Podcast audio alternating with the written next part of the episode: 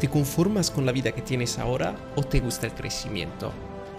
Habrás notado de que vas a enfrentarte siempre a nuevos obstáculos a medida de que vas creciendo. Estos problemas pueden ralentizarnos y si no aprendemos a superarlos, pues se pueden convertir en barreras, barreras que, que nos congelan. Yo soy Valerio de Marketing Cataldi y en este podcast voy a compartir contigo herramientas y conocimiento para que puedas derrumbar todos los obstáculos que te encontrarás en tu camino y crecer más rápidamente. Disfrútalo y seas un guerrero. Voy a compartir una historia y una herramienta que espero te hagan sentirte inspirado y te asistan a crecer cada vez que estés bajo tensión. Yo recuerdo la primera vez que la usé. Estaba enfrente a una máquina del café. Estaba muy estresado porque me quedaban cuatro horas de hacer cafés sin parar había la cafetería que estaba llena de gente que iba con muchísimas prisas y quería llevar su café para... lo único que quería era un café para llevar. Había en, este momento unas 20 personas en cola y como cada día, cada vez que iba una persona, otra se juntaba a la cola. Bueno, un día normal y corriente de Londres. Lo que lo que, lo que los clientes no se daban cuenta es que detrás de la barra había muchísima competición entre nosotros, entre los trabajadores, para ver quién es el que iba más rápido.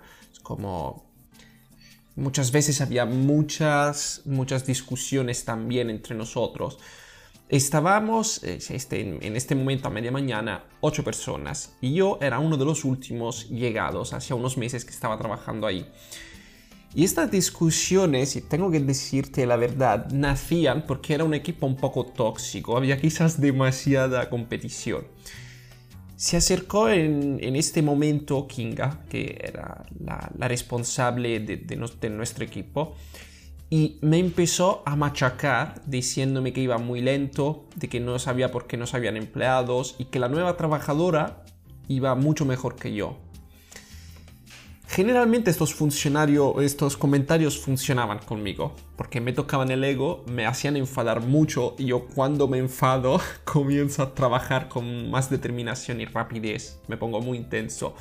Este día pero eh, estaba cansado, no podía más, porque era un trabajo que te demandaba mucho, tanto físicamente como psicológicamente.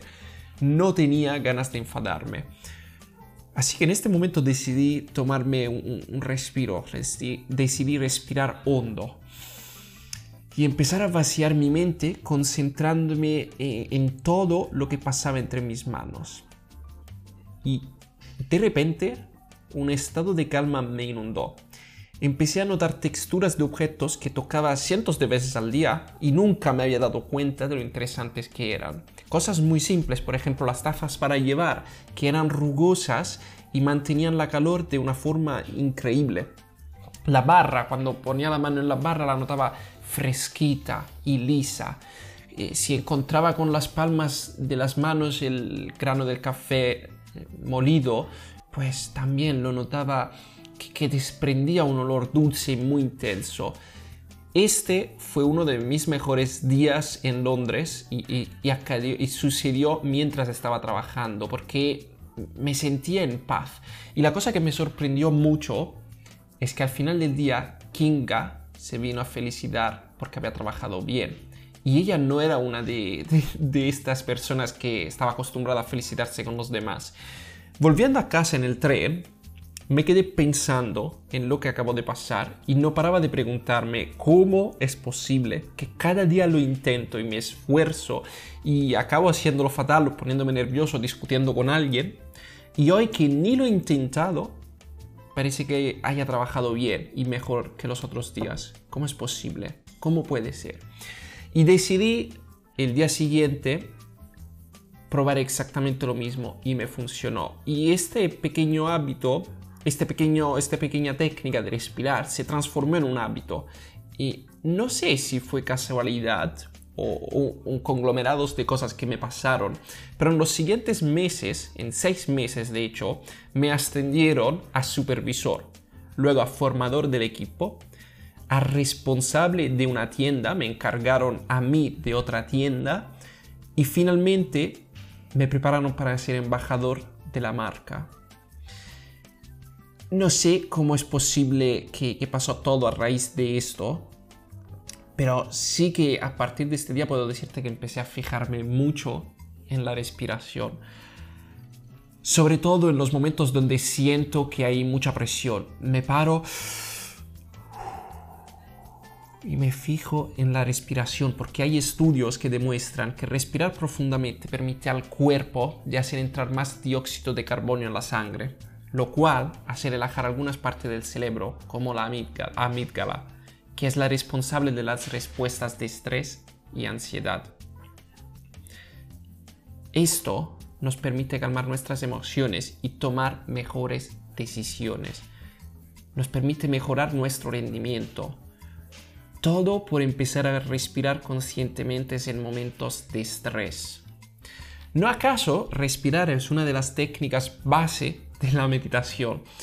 Y quiero, ahora que te he contado esta historia tan bonita, que la próxima vez que sientas que estrés, que sientas que te estás empezando a poner nervioso, te estás empezando a enfadar, que la emoción empieza a tomar el control de tu cuerpo y tus decisiones, quiero que en este momento empieces a enfocarte en la respiración, fliparás con el resultado. Porque escuchar este podcast no sirve de nada si no pasamos a la acción.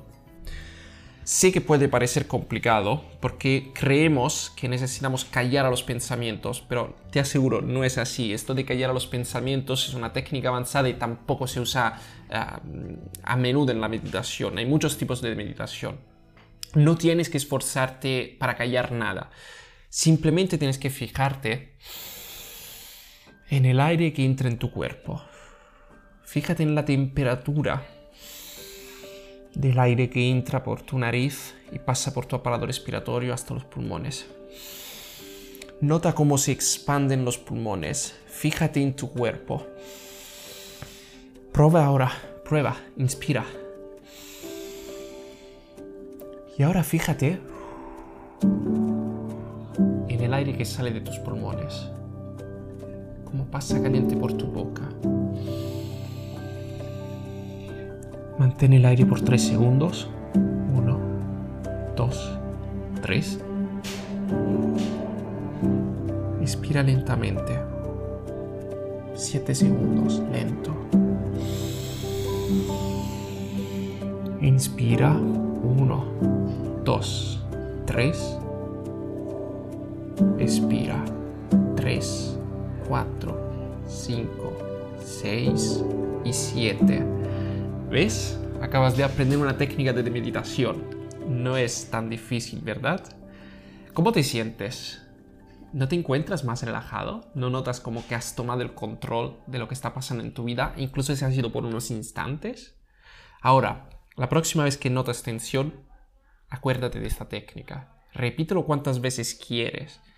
Notarás cómo te calmarás y tomarás decisiones muchos mejores a las que tomarías cuando estás nervioso y estresado.